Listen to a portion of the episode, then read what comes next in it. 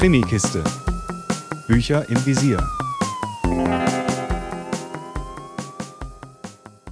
Hallo zu einer neuen Folge der Krimikiste.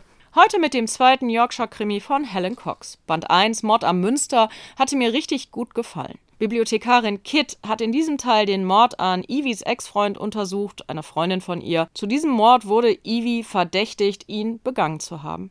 In diesem zweiten Teil, Mord im Buchladen, steht nun Detective Inspector Charlotte Banks unter Verdacht. In einem Buchladen wurde eingebrochen und Banks wird verdächtigt, den Einbrecher brutal zusammengeschlagen zu haben. Das traut Evie Charlotte Banks auf keinen Fall zu und will mit Bibliothekarin Kit nun die Unschuld der Ermittlerin beweisen. Dabei stellt sich heraus, dass auch der Einbruch selbst zwei ganz wesentliche Fragen aufwirft. Natürlich, wer war der Einbrecher, aber auch, wo sind die wertvollen gestohlenen Erstausgaben hin? Ivy und Kit besuchen sämtliche Buchläden der Umgebung, um mehr über die bestohlenen Buchhändler und die Bücher herauszufinden. Neben den Ermittlungen, die die beiden durchführen, gibt es auch amoröse Verwicklungen, mit denen man, denke ich, so erstmal nicht rechnet.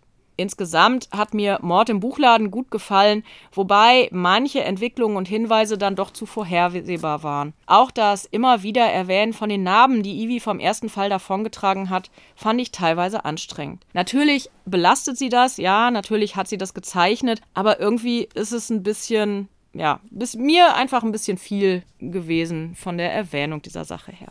Als nettes Buch nebenbei war Mord im Buchladen wirklich gut wegzulesen. Mehr ist es für mich allerdings dann tatsächlich auch nicht.